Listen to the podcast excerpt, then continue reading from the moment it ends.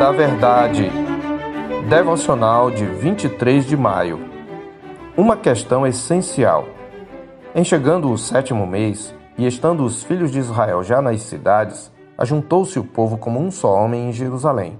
Levantou-se Jesua, filho de Josadaque, e seus irmãos sacerdotes, e Zorobabel, filho de Sealtiel, e seus irmãos, e edificaram o altar do Deus de Israel, para sobre ele oferecerem holocaustos, como está escrito na lei de Moisés, homem de Deus. Firmaram o altar sobre as suas bases, e, ainda que estavam sob o terror dos povos de outras terras, ofereceram sobre ele holocaustos ao Senhor, de manhã e à tarde. Esdras 3, de 1 a 3. O Senhor havia despertado o espírito de Ciro, rei da Pérsia, para que deixasse os judeus voltarem à sua terra e reconstruírem o templo.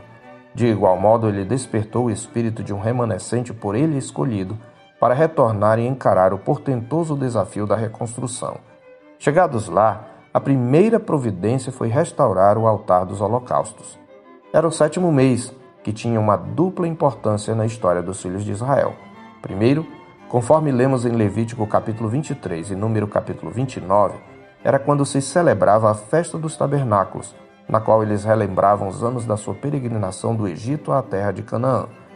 Nesse mês, o primeiro, o décimo, o décimo quinto e o vigésimo primeiro dias eram exclusivamente dedicados ao culto que, na antiga dispensação, era oferecido através de holocaustos e sacrifícios. A festa propriamente dita era celebrada entre o décimo quinto e vigésimo primeiro dia. Durante esse período, os filhos de Israel deviam habitar em tendas feitas de ramos, como explica o Senhor, para que saibam as vossas gerações que eu fiz habitar os filhos de Israel em tendas quando os tirei da terra do Egito. Eu sou o Senhor vosso Deus. No verso 43 de Levítico 23. Mas havia outro evento importante ligado à data. Aquele era o mês em que Salomão havia inaugurado o templo, conforme 1 Reis, capítulo 8, versos 1 a 11. Agora eles estavam lançando de novo as bases da casa do Senhor, que era o centro da vida de Israel.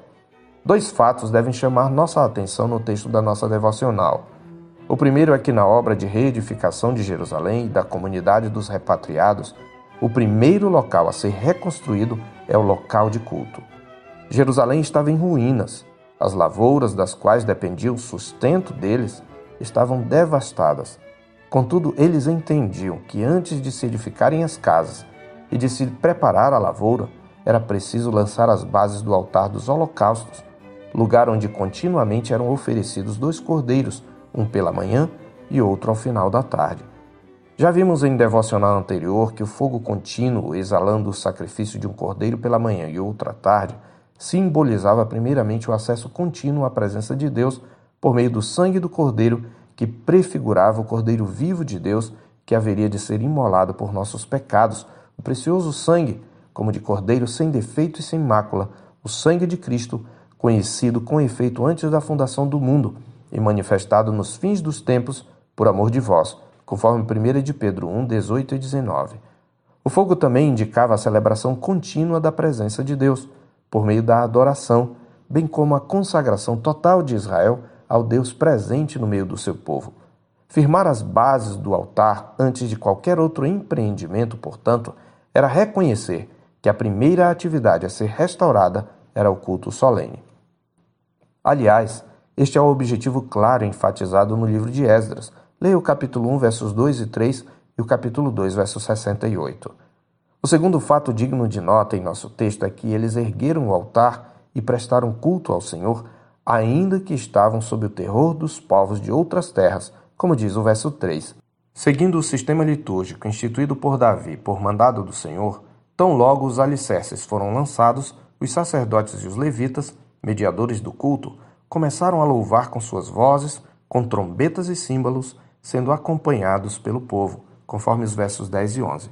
Infelizmente, o terror dos povos os fez interromper, sob ameaça, a reconstrução, conforme o capítulo 4.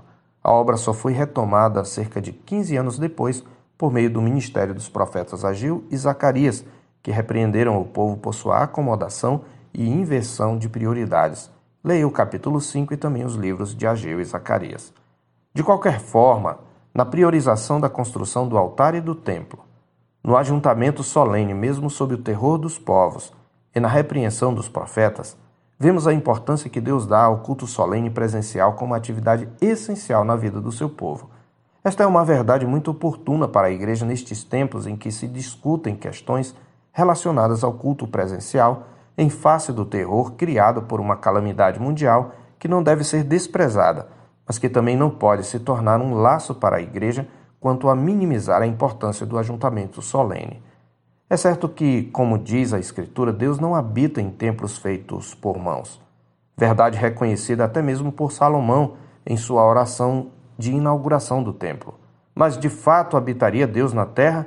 Eis que os céus e até o céu dos céus não te podem conter, quanto menos esta casa que eu edifiquei. Reconhece ele em 1 Reis, capítulo 8, verso 27. Também é certo que já chegou o tempo em que a adoração não está mais circunscrita a um lugar, mas os verdadeiros adoradores adorarão o Pai em espírito e em verdade, como ensinou Jesus à samaritana em João 4, 20 a 24. Entretanto, uma coisa é o lugar da adoração, outra bem diferente é o ajuntamento.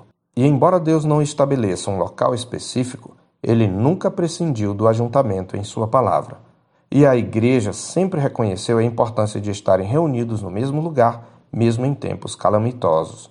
Lembremos-nos que alguns cristãos dos primeiros séculos, por causa da perseguição, reuniam-se em catacumbas, mas não abriam mão de se reunir. E cristãos que estavam abandonando suas congregações pela mesma razão foram advertidos em Hebreus 10, 25, e não deixemos de congregar-nos, como é costume de alguns. Antes façamos admoestações, e tanto mais quanto vedes que o dia se aproxima. A Escritura não deixa dúvidas. A adoração pública presencial é essencial à vida da Igreja e deve ser mantida ainda que estejamos sob o terror de todos os povos, e ainda que devamos tomar providências para adorar de maneira a preservar a saúde da comunidade, não devemos deixar de cultuar, ainda mais movidos pelo temor de homens. Eu sou o pastor Marcos Augusto, pastor da Terceira Igreja Presbiteriana de Boa Vista, em Roraima. Tenha um bom dia na paz do Senhor Jesus.